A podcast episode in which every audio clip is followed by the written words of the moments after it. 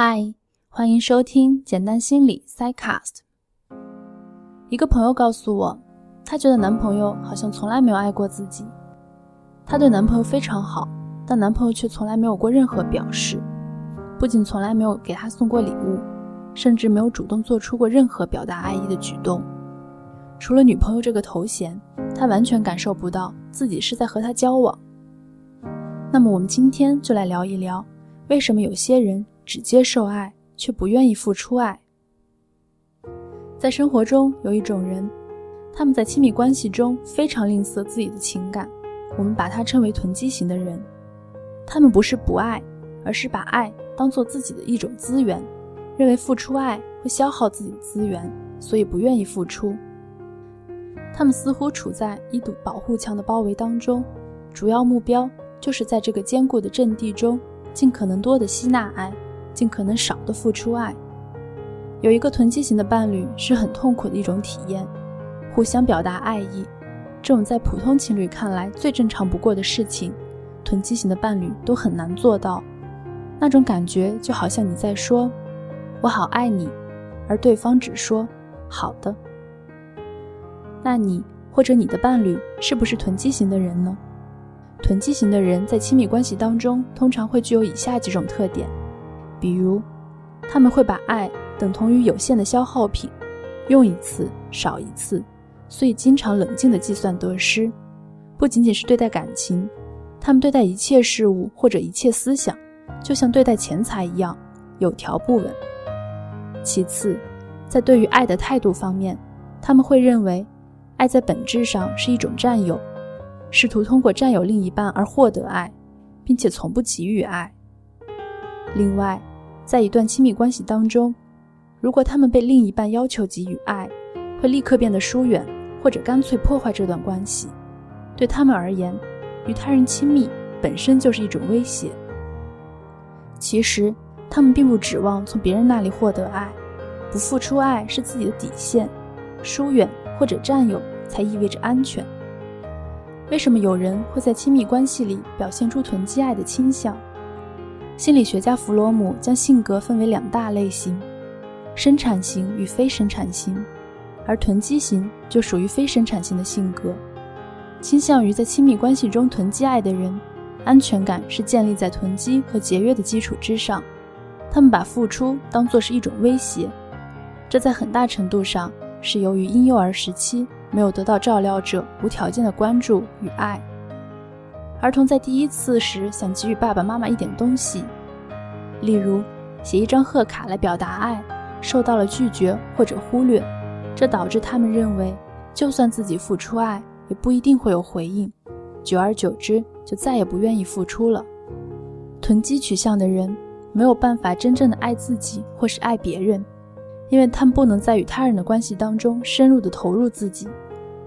事实上，被人喜欢是一件相对容易的事情。你些许的优点、性格、长相、穿了一件特别的衣服等等，都会获得别人的赞赏。但被别人持续的爱着，才是最不容易的事情。与囤积型伴侣交往，是很没有安全感的。这段关系的主动权完全掌握在对方手中。正因为他们从来没有主动表达和付出过爱，没有投入，也就没有那么在乎。囤积型的人从来没有想象过创造双赢的局面，只想玩一个零和游戏。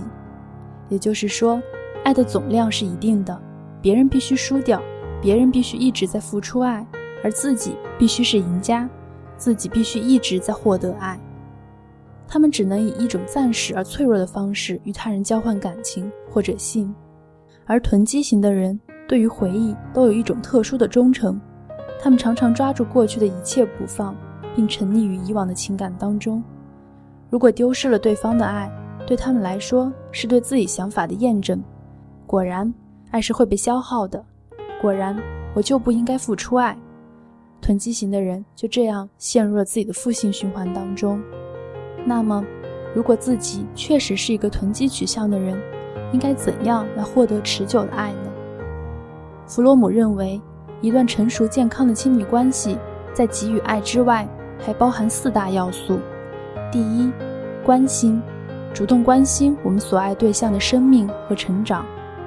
第二，责任感。人们常常认为责任感是义务，是外部强加的东西。责任感本质意义上是一种完全自愿的行为。在成人之间的爱中，责任感主要指的是关心对方心理方面的需求。第三，尊敬。尊敬不是畏惧，是我希望我所爱的人从其所好。健全的成长和发展起来。爱一个人是接受他本来的面目，而不是要求他成为我希望的样子。第四，了解，必须客观深入的去认识对方，而不是一知半解，看到对方真实的现实状态，克服自己想象当中被曲解了的他的形象。只有客观的认识一个人，才能够在爱中了解他的真正本质。这四个部分听起来容易。但对于从未付出过爱的囤积型伴侣来说，也许并非那么容易做到。所以可以先从以下两点开始：首先，尝试爱自己。如果一个人能够爱自己，就可以源源不断的产生爱和创造爱，来满足自己对于爱的需求。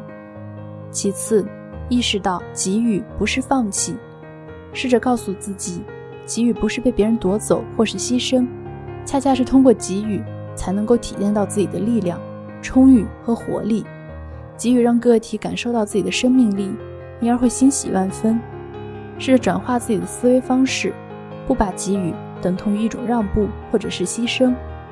最后，送上弗洛姆的一句话：幼稚的爱是我爱你，因为我需要你；成熟的爱是我需要你，因为我爱你。